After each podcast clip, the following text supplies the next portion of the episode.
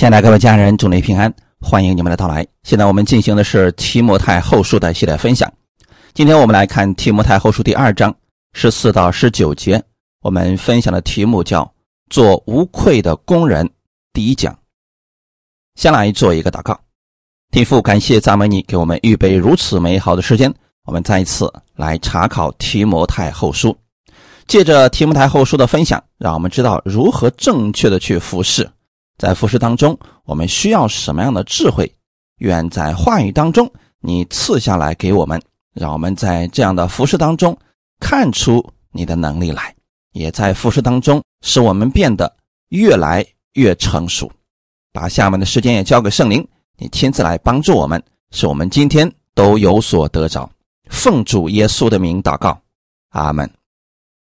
提摩太后书第二章十四到十九节。你要使众人回想这些事，在主面前嘱咐他们，不可为言语争辩，这是没有益处的，只能败坏听见的人。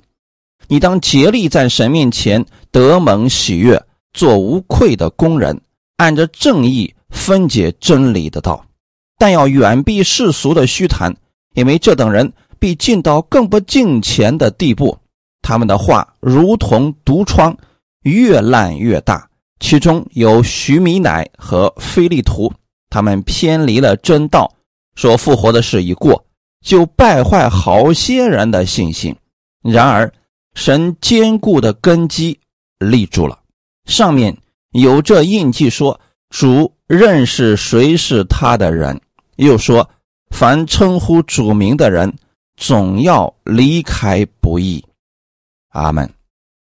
保罗在本段经文当中鼓励提摩太做无愧的工人，不单在神面前需要明白神的旨意，在服侍的时候更要按着正义分解真理的道，认识那些异端的危险，追求个人的圣洁生活，逃避少年人的私欲，也要。与那些爱主的人一起追求生命的长进，做主忠心的仆人，用温柔的心对待会众。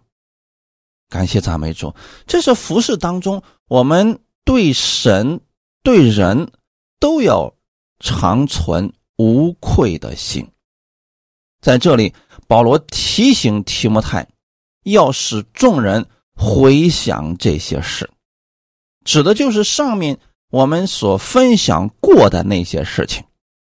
保罗怎么样劝勉提摩太？希望他刚强，做主的精兵，不要将事物缠身，要守规矩，殷勤做工，要常常思念耶稣基督，并他在十字架上所成之功，同时也要认识到。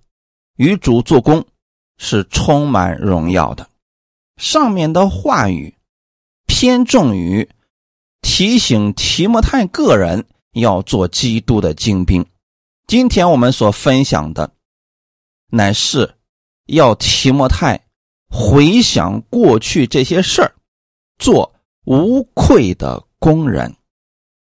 无愧的工人应该注意什么呢？我们今天透过几个方面来分享。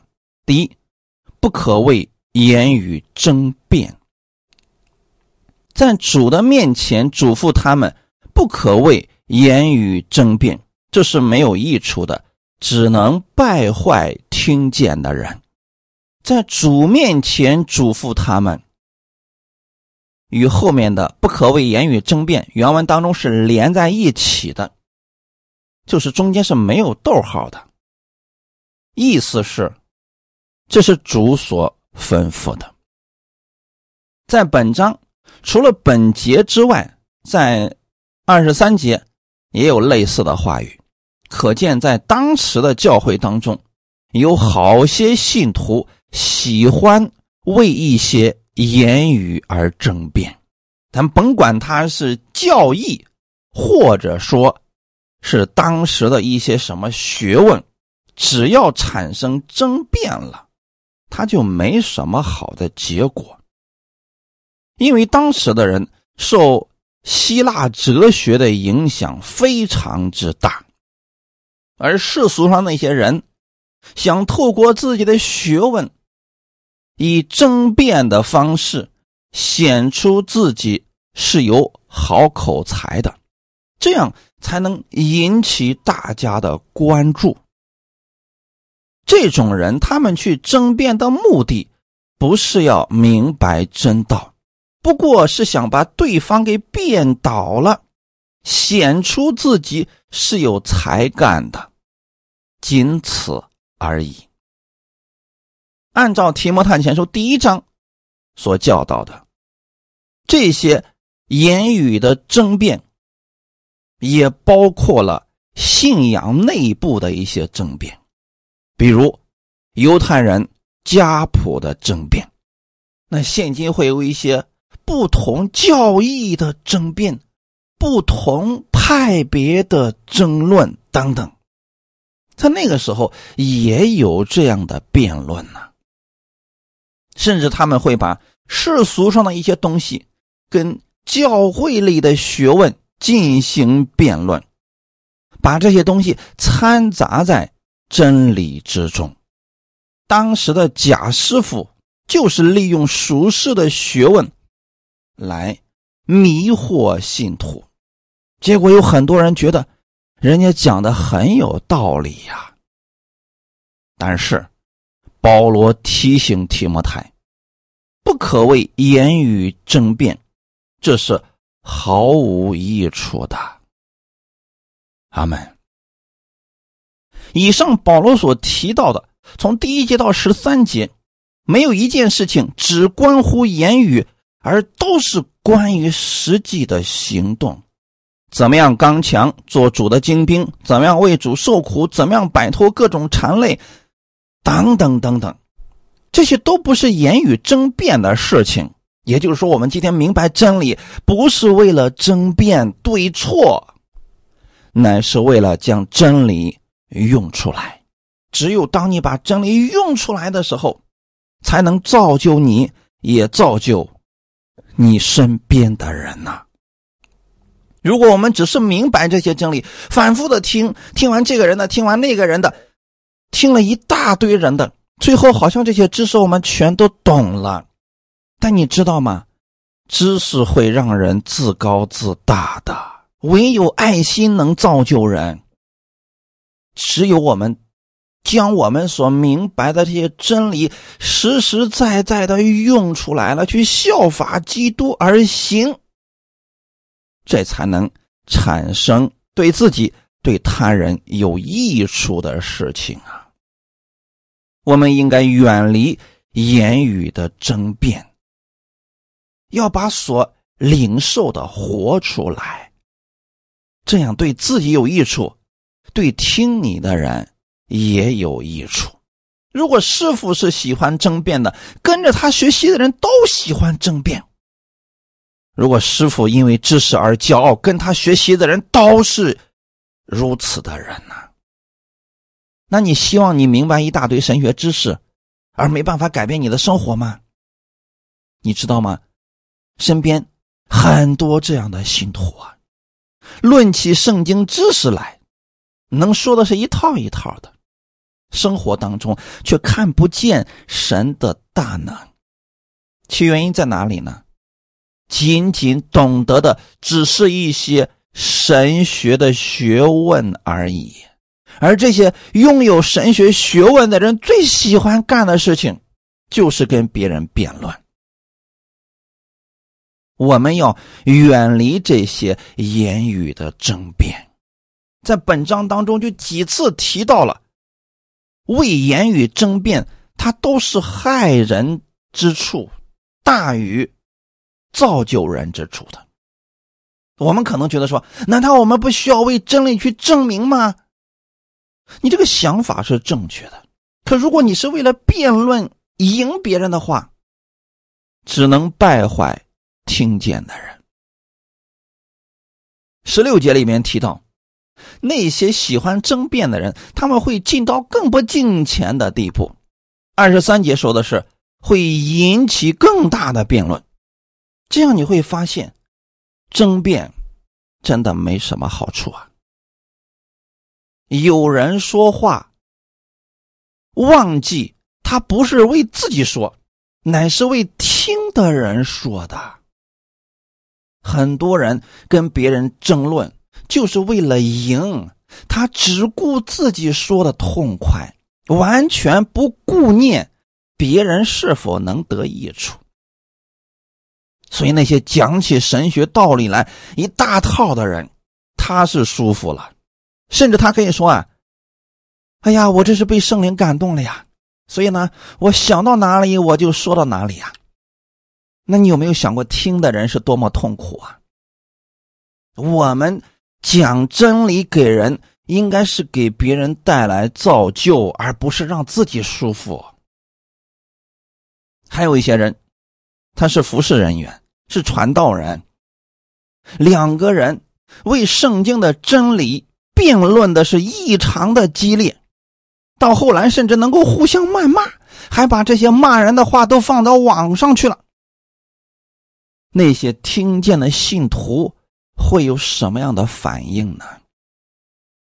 其实他们所辩论的谁是谁非，大家已经不在意了。听见他们如此辩论、互相谩骂的人。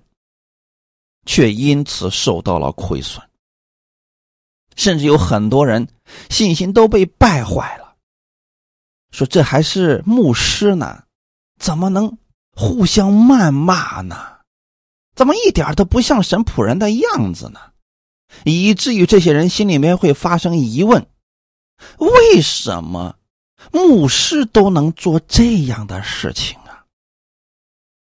大家有没有发现？这样的话，争辩不会给听见的人带来什么益处。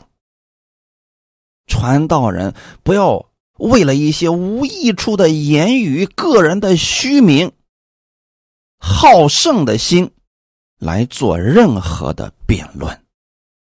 如果对方非得要赢，你让他赢，得了他的心，让他明白真理了，这难道不好吗？为什么非得你要去赢了他呢？真正明白真理的人根本不在乎输赢，他只在乎这个灵魂能不能得到造就。而愿意辩论的人，其实都是为了显出自己而已。异端和假师傅非常热衷于辩论，以此来证明。自己是对的，你有没有发现，当一个人拼命的想证明自己是对的，他就会想尽一切办法去找到对手的把柄去攻击别人。其实，真理根本不需要我们去辩论，真理本来就是真理，不是你辩论了它才是真理。真理就是已经放在那里的，你选择信或者不信而已。如果别人不愿意信，就算你辩论赢了他，别人就会信吗？当然不会。那如果对方愿意信，还需要辩论吗？也不需要。从这里可以看出来，辩论。不会给我们带来什么益处，反而会激发人好斗的心，让人以自我为中心，从而忽略了自己起初的信心和爱心。第二点，按着正义分解真理。十五节，你当竭力在神面前得蒙喜悦。做无愧的工人，按着正义分解真理的道。无愧的工人是对神而言，我们有没有愧对于神，就在于我们分解真理的时候，是按照神的心意，还是按照我们自己的心意。这是我们当竭力去做的事情。就是在神面前得蒙喜悦，做神让我们做的事情，这就够了。哈利路亚！无愧的工人，首先是对神无愧，其次是对人也要无愧于心。如果我们带着私心曲解圣经，蒙骗他人。非得要把这个人拉到自己的名下，这就不是无愧的工人，这是神不喜悦的。神非常不喜悦拉帮结派、分门结党的事情。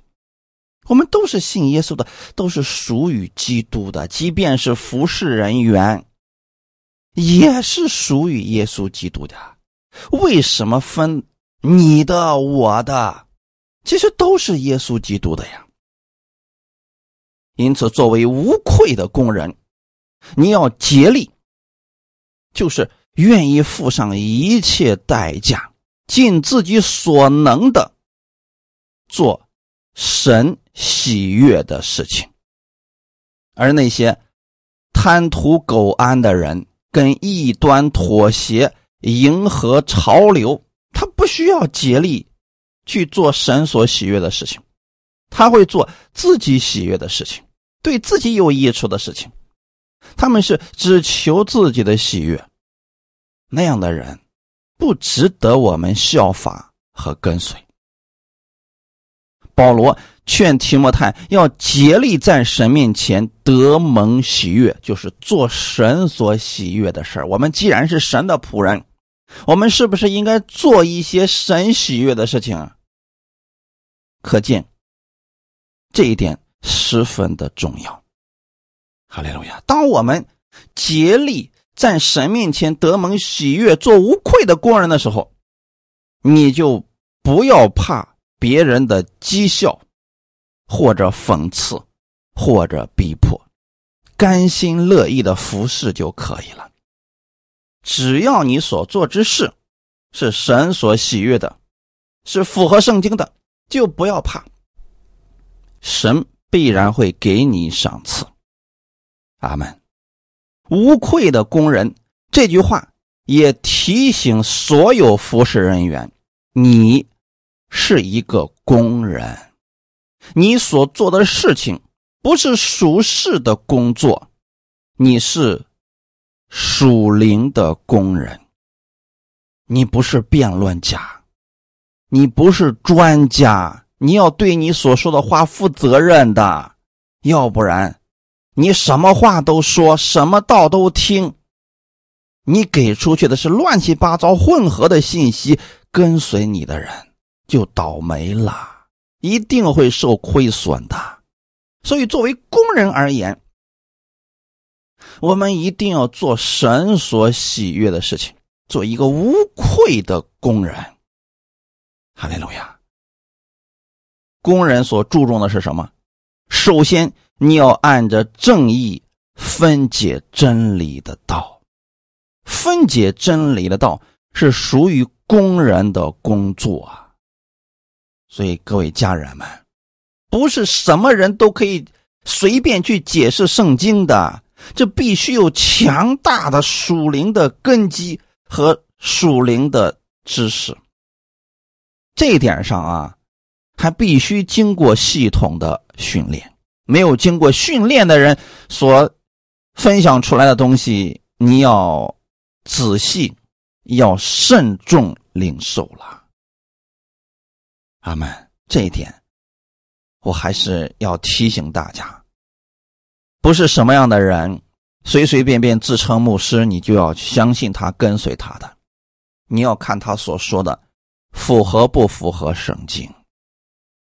如果他所分解的道经常会说“我认为”“我感觉”“我觉得”，你就不要听了。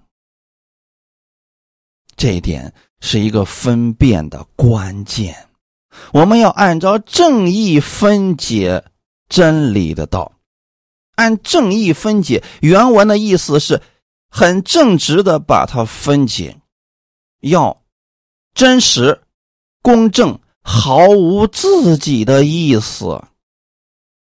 有太多的人就是拿着神的道为自己服务啊。但是我们分解神的道，不能有自己的意思，你得按照神的意思来分解，达到这个地步，才是按正义分解，才是神所喜悦的。如果我们有求人喜悦的心，那就会加上仁义的东西。如果有人分解神的道，想得着利益，那么他一定会曲解神的真理，以达到自己的目的。比如说，有一些异端，他会经常去讲一些关于奉献的道，经常用一些真理去辖制信徒。如果说你们要离开我们这个群，离开我们这个地方，你就没有圣灵的恩高了，等等类似的话。你完全可以忽略，这都是人的东西，不符合神的旨意。阿门。所以，你如果现在在服侍神、分解真理的时候，要按神的意思来，别加上自己的意思。第三点，远避世俗的空谈。什么是世俗的空谈呢？在提摩太前书第六章里边，保罗也提到过类似的话语。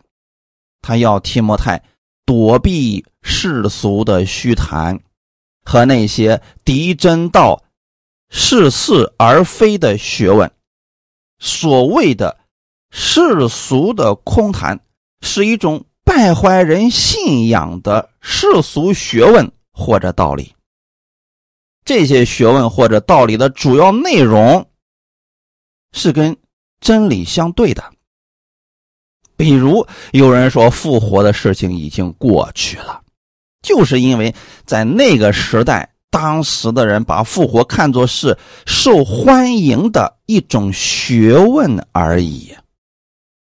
他们认为圣经上所说的这是一种虚谈，不存在的。而虚谈的那些道理，比如到今天为止，有很多人依然喜欢听的一些神鬼之说。我们所说的神鬼之说，可并不是信耶稣的神鬼啊，是指除了耶稣之外，他们的各种神、各种鬼故事等等。而这些大多是人编出来的东西，却被世俗的人看作非常有价值。成为他们饭后的笑谈，甚至成为了能够吸引眼球的一些东西。这些笑谈给人一种高深玄妙的感觉，让人觉得很神秘。但是在神面前，这些都是虚空，毫无价值的。神的儿女面对这样的虚谈。我们的态度要明确，那就是远离、避开。当别人谈论这些的时候，我们直接离开就好了。有人说了：“哎呀，听一听，看他到底错在哪儿。”你记得，这些东西之所以能流传下来，就一定是有它一定的道理的，逻辑性是很强的。你听得多了。你一定会觉得，似乎还是有一定的道理呀，你就会受其影响。使徒保罗一再吩咐提摩太，要远避这些世俗空洞的道理，因为这些东西听起来好像有道理，有迷惑人心的作用。而提摩太呢，是一个年轻人。很容易有年轻人共有的虚荣心，以当时流行的学说为夸口，不知不觉就会接受这种世俗学说的影响。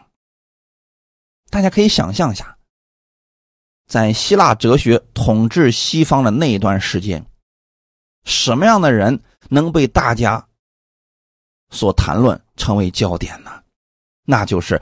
学识渊博的人，他能讲一些别人不知道的事情，他能讲一些别人听起来觉得很有意思的事情。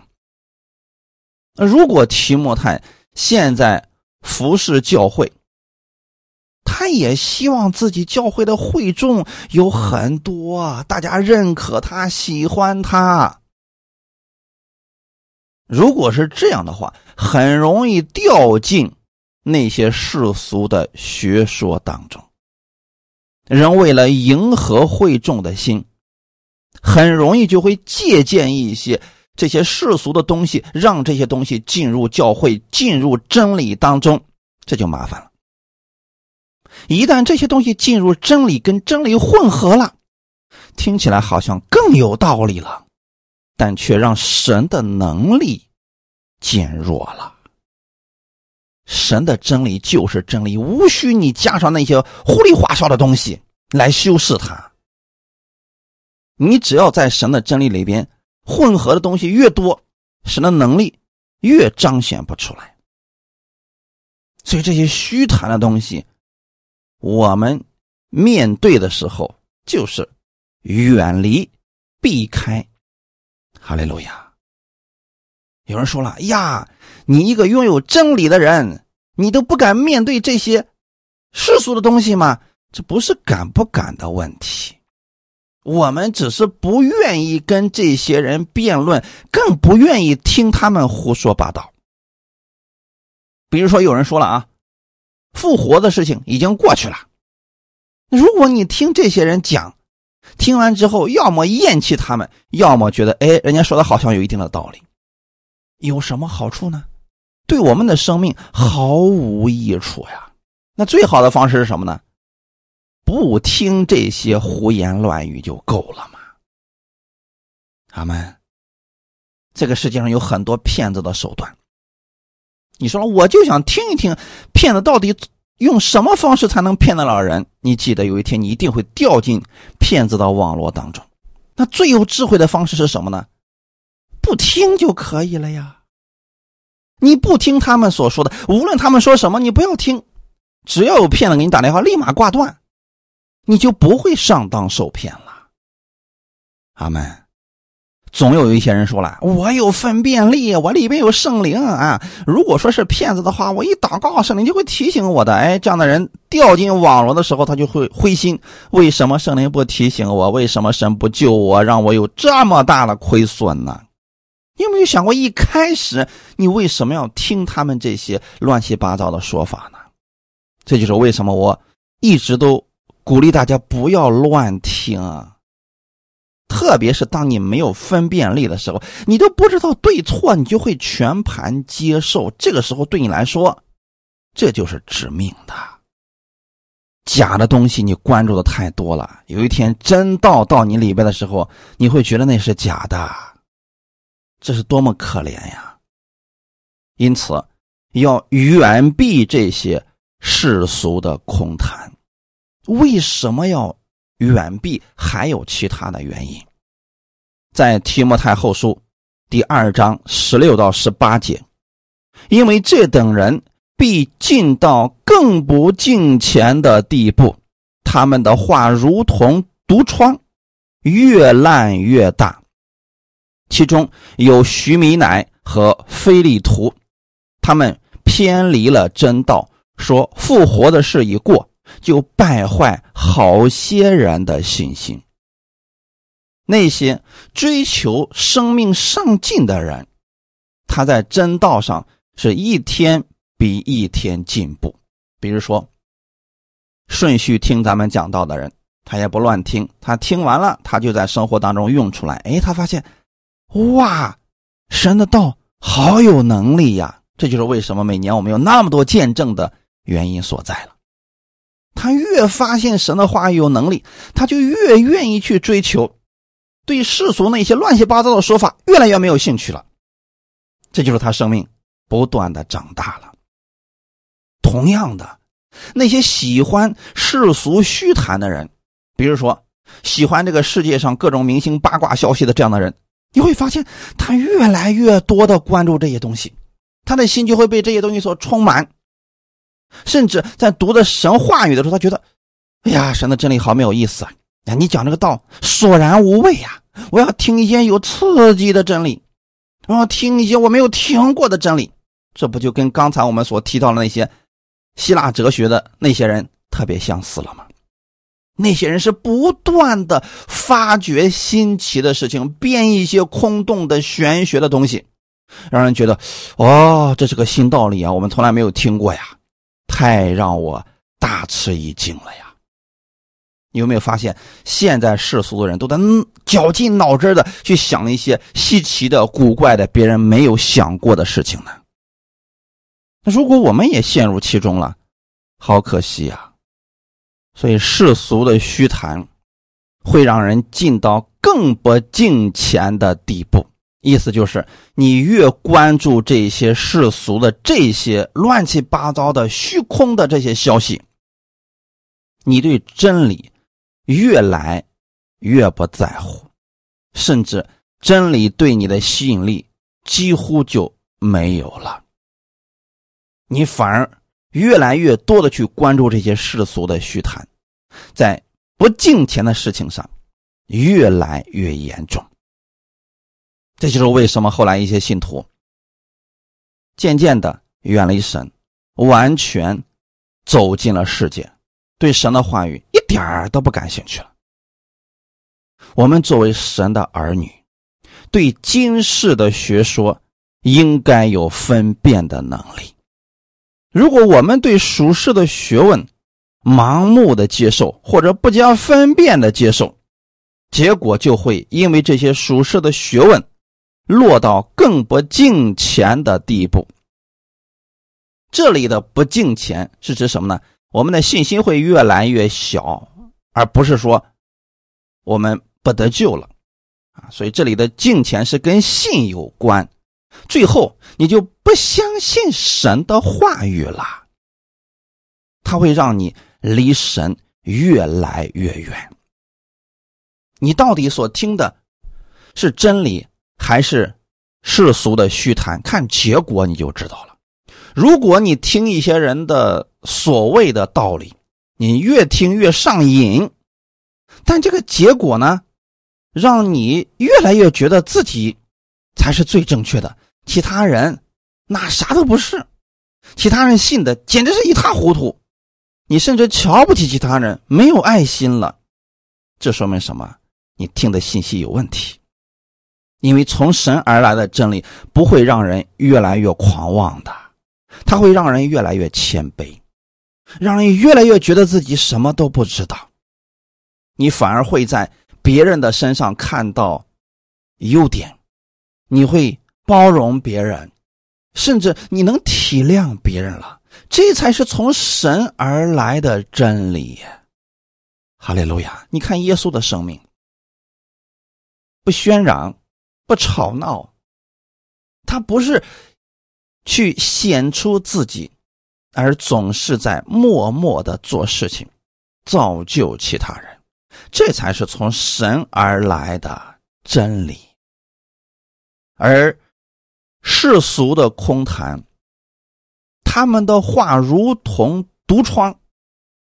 这个毒疮是指一种腐蚀的溃烂、恶性的肿瘤，在不知不觉当中，这些毒疮已经腐蚀了人的心，让人里边是越烂越大。就像那个恶性肿瘤一样，越长越大。你吃一点营养的东西，全都会被它所吸收了。但这个恶性的肿瘤对你身体有益处吗？没有，它会毁掉你的生命。因此，这些世俗的虚谈，如果让你越来越远离神，我建议你远离，取消。这些所有的关注，对你的生命要负责呀，这是你自己个人的选择了。这里提到毒疮越烂越大，原文的意思就是必要找着草场。这个草场是一个医学名词，用来表示让那个肿瘤得着喂养的所在。意思是什么呢？你里边已经有了恶性的肿瘤，那这个恶性肿瘤是要吃东西的呀。你会做什么事情呢？不断的给它喂养，喂养营养。所以，越关注着世俗上消息的人，他会不停的去关注，天天去关注。这个在短视频横行的年代，大数据会不断的给你推送你所喜欢的东西，你会沉迷于其中。类似领域的东西，他会不断的给你，你越看越上瘾，越看越不能自拔。这就是今天咱们本文所讲的，毒疮越烂越大，就等于说你在不断的对你身体里边的恶性肿瘤供应营养，因为你不断的听这些乱七八糟的消息，这些消息会在你的心里边不断的繁衍，直到有一天，你的心里充满了这样的消息，负面的言论。负面的想法会充斥你的心，那你对神自然没有盼望，对真理也毫无兴趣了。如果恶性肿瘤在人的身体里边扩散到全身了，那么这个人最终的结果是什么呢？就死了，身体就彻底的崩溃了。这是我们一定要警惕的事情啊。一开始可能觉得无所谓，没关系。但等你发现的时候，好难离开呀。所以一开始的时候，为什么要鼓励大家多读圣经？要把你的焦点放在真理上，别什么都看，这对你来说不是什么好事情。保罗还举了两个人的例子，其中有徐米乃和菲利图。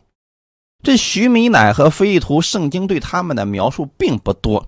但是你只需要知道这两个人就如同毒疮一样，他们已经被这些世俗的虚谈给完全控制住了，因此他们才说出这种大言不惭的话来说复活的事情已经过去了。意思是什么呢？根本就没有什么复活的事情，这是极其严重的异端学说。因为他直接否定了基督徒来世的盼望。真有人会说出如此狂妄的话，有很多人会对圣经指手画脚，认为圣经的某卷书就不该存在。那如果你都听到这儿了，你还需要继续去听吗？完全没必要了，直接远离，删除他所有的一切联系，这才是最明智的选择。有人说了，这种言论会有人信吗？还真有人信，因为当时有很多学派、很多学说都充斥在那个社会当中。有一些不信身体复活的人，他不是直接反对耶稣复活，他只是说复活的事情已经过去了，已经应验过了。今日的一些新的神学，对复活的讲法和他们差不多，就是说复活啊，其实就是信主重生的经历呀。信主之后，我们得救了，那就是复活的主在我们的心里边了。主耶稣其实已经死了，但是呢，他的这些话语活在你的心里边，就如同耶稣依然还活着一样。这是不是世上的道理呢？有些人死了，他还活着，为什么呢？他虽然人已经死了，但是他过去所做的这些事情，他的精神依然还活在我们的心里边。有人用这世俗的这些道理来解释耶稣是这样活在信徒的心里边，这是复活的意思吗？不是，这不是我们认为的复活。我们认为的复活。是指将来的事情，是指耶稣基督第二次再来。他要将我们的身体改变形状，变成他荣耀的身体。阿门。所以，对真理我们要认识正确了。这些传异教的人，他们的教训影响了好些根基不稳的人。这里特别注意的是，他们当时所影响的、所破坏的教会，正是保罗所建立的那些教会。虽然有保罗和提摩太在那里做工，但是并不是所有的人都相信他俩的呀。就像今天有很多人听我们的讲道，但他也听别人的，他并不把我们的这个话语当回事儿。那么，当稀奇的教导一出来，他们就去关注，就去听。那样的话，这些错误的信息很容易就会慢慢的进入到他们的心里边，因为这些错误的教导有时候更迎合我们内心所想的呀，真理。有时候并不好听，但是那些假师傅们所说的话语，往往是你心里你愿意听的。这就是为什么这些异端学说还有市场的原因。会有一些信心不坚固的人、真理不稳固的人被他们影响，所以我们不要轻忽了异端的教训，以为他不会。对神的教会产生什么破坏力？因为他的背后其实是魔鬼的工作。我还是要鼓励弟兄姊妹多读圣经，听正确的道，不要什么都听，这不是什么好事。十九节，然而神坚固的根基立住了，上面有着印记，说主认识谁是他的人，又说凡。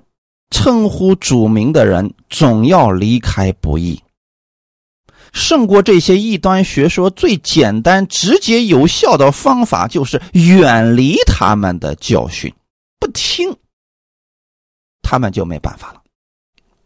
同时呢，我们也需要在真理上扎根，只有真理的根基稳固了，遇到错误的教导，你才不会被摇动啊。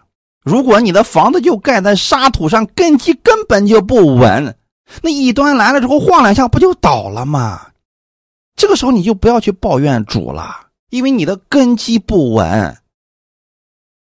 所以我总是鼓励弟兄姊妹一定要读圣经，一定要抽出空来多读圣经。阿门。如果你连圣经都不知道，你怎么样分辨别人所讲的是正确的，是错误的呢？如果圣经在你的心里面，你不明白了，这个时候再借着听正确的道，就会让你明白真理，让你活得有盼望、有信心了。我给大家举个例子啊，看真理不稳固的人，他们是很容易被别人摇动的。比如说现在社会的局势不稳固。常常有人就会教导启示录里面所说的魔鬼的印记六六六。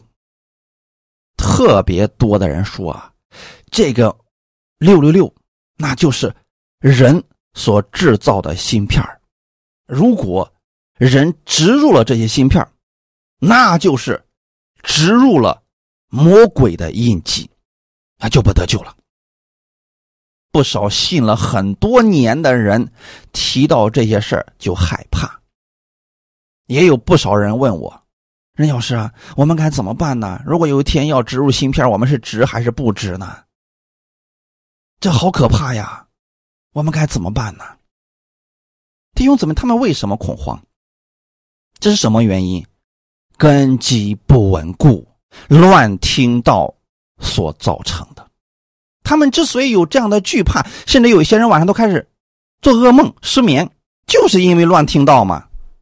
我们对这方面的圣经真理给大家解释过很多遍了，可他们似乎没有记得住，就记住那些人在后面讲这个六六六，讲魔鬼的印记是多么的轻而易举的就把基督徒给击败了，就多么轻而易举的把基督徒的救恩给夺去了。哎，他们听进去这些了。其实对于这些错误的教导，想要分辨出来特别的简单。我们想象一下，耶稣给我们的救恩是不是稳固的？你的答案说是稳固的，这是灵里的事情啊。人所造的任何东西，它都属于这个物理界的东西，怎么可能把耶稣的救恩给破坏了呢？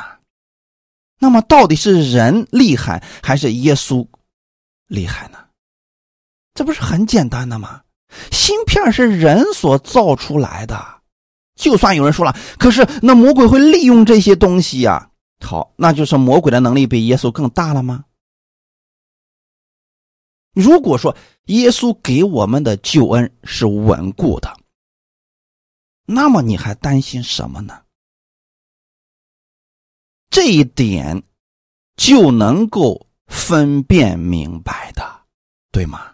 可是啊，有些人就是因为这样的信息看的多了。觉得人家讲的很有道理呀，就信了，结果让自己惧怕、担心，这难道是从神来的吗？如果你听了一篇信息，让你恐惧、战惊，甚至觉得我是不是得救了呢？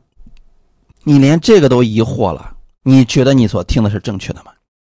神什么时候给我们这种似是而非的真理了，让你听完之后觉得？哎呀，可能不得救了吧？如果你听到了某些人所讲的，给你的是这种结论，我的建议是不要再听了，因为耶稣从来就没给我们这种差不多、可能、大概这样的事情。耶稣说的很清楚：信就得救。阿们，当我们信耶稣的那一刻。圣灵就住在我们的心里，不会再离开了。这是圣灵的印记。谁能胜过圣灵，让我们失去救恩呢？如果你要去一个壮士家里边抢夺他的一切，你首先得胜过这个壮士才行啊，对不对？如果有人。想从耶稣的手里边将我们夺去，他必须要胜过耶稣才可以。人所造的芯片有这个能力吗？我想答案你已经有了。那为什么还有人会信这些所谓的道理呢？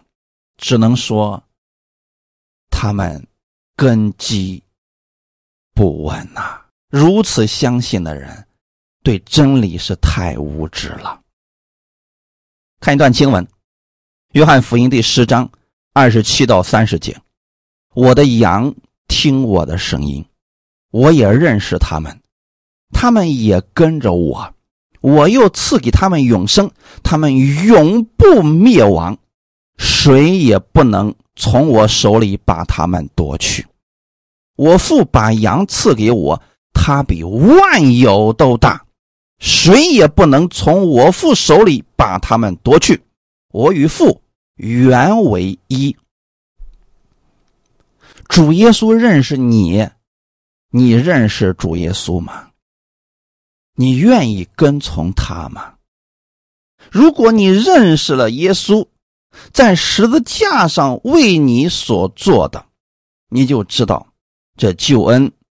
是稳固的，谁也不能从耶稣手里把你夺去，因为你是属于基督的，你是基督的门徒。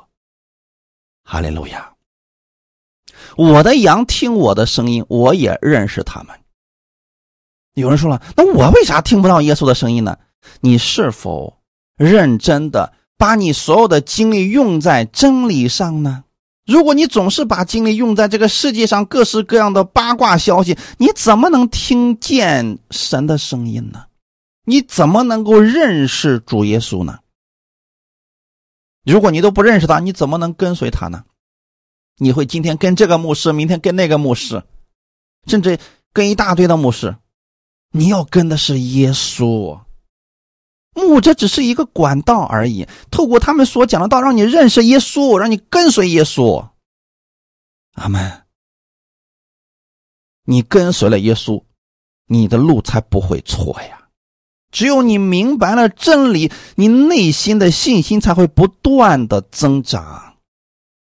这里怎么说呢？我又赐给他们永生，这个永生是神赐给我们的。既然是神赐给我们的，谁能夺去呢？他们永不灭亡啊！这里说的非常的清楚了。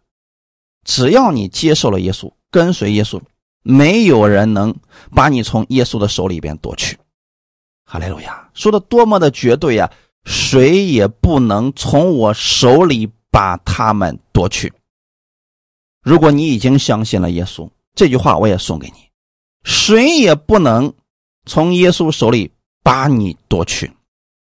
一个芯片就能把你夺去了，所以别相信这些乱七八糟的解说，他们只是为了博眼球而已啊！不要什么乱七八糟的话都信只有愚昧人才是是话都信的。你要相信的是耶稣的真理。阿门。耶稣怕我们没听明白。二十九节接着说：“我父把羊赐给我。”这个羊指的是谁？不就是你吗？我们的天父把你交在耶稣的手里了，你相信耶稣了，你就跟随耶稣了，对不对？这里又一次说，他比万有都大。这万有包括什么？世界上所有的一切，树林里边所有的一切，包括你担心的那个芯片在内吗？包括魔鬼在内吗？包括。所以，我们的天赋比万有都大，谁也不能从我父手里把他们夺去。你就记得，没有人能夺去我们的救恩。所以，如果有人给你是而又非的道理，别信他，别跟随，别再听了。阿门。耶稣讲这些的目的，其实是让我们。明白真理。那回到我们今天的本文来讲，如果一个服侍人员，他所听的信息都是乱七八糟的，他给出去的能是纯正的真理吗？如果他都不确定自己是否得救，他去教导别人，能让别人确定救恩吗？因此，服侍人员。首先，自己要明白真理，你再去教导他人吧。这是对自己负责，也对他人的生命负责。下面还有一句，保罗又告诉提摩太说：“凡称呼主名的人，总要离开不义。既然口里称主耶稣为主，又提他的名来做事情。”你认为你是属于耶稣基督的，那就应该离开不义。这是我们基督徒我们当有的行为。意思是什么呢？如果我们在不义当中活着，这跟我们的身份不相称。就是你明明是尊贵的王子，可你每天就在垃圾堆里面捡东西吃，这与你的身份不相配。神给你预备的有更好的，你为什么要在垃圾桶里捡东西吃呢？你又不是没有，对不对？所以我们要离开不义的意思是什么呢？如果你口里已经承认你是属于耶稣基督的人，你确定你的救恩是稳固的，你也知道耶稣基督复活的事情是真实的，那你口里所说的话语就要讲信心的话语，不要讲这个世俗上让人败坏的话语。你口里所经常谈论的，不应当是这个世俗的虚谈、鬼神之类的，甚至说复活的事情已经过了，这就是在真道上行诡诈，这就是在传讲异端学说的东西。他们是为了得利，为了获取更多的金钱、名誉等等，这就是不义了。而我们作为服侍人员。我们要讲生命之道，我们要行生命之事，也就是给人能带来生命的事情，带来造就的事情。哈利路亚！如果服侍人员，你嘴里边经常就是啊脏话连篇，然后负面的话语一大堆，你怎么造就其他人呢？这就是行不义了。那怎么办呢？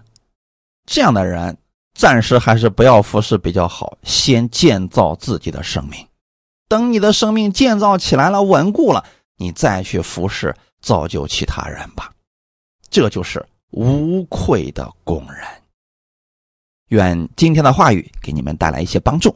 我们一起来祷告，天父，感谢赞美你，谢谢你把这样的话语赐给我们，让我们在服侍当中有智慧的去服侍。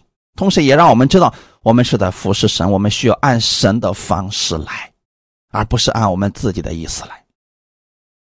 我们知道，魔鬼一直都在败坏教会，而我们要做的事情就是让自己在真理上站立得稳，同时也用这样的真理去安慰我们身边的人，让他们也跟我们一起多多的认识耶稣，在真理上能站立得住。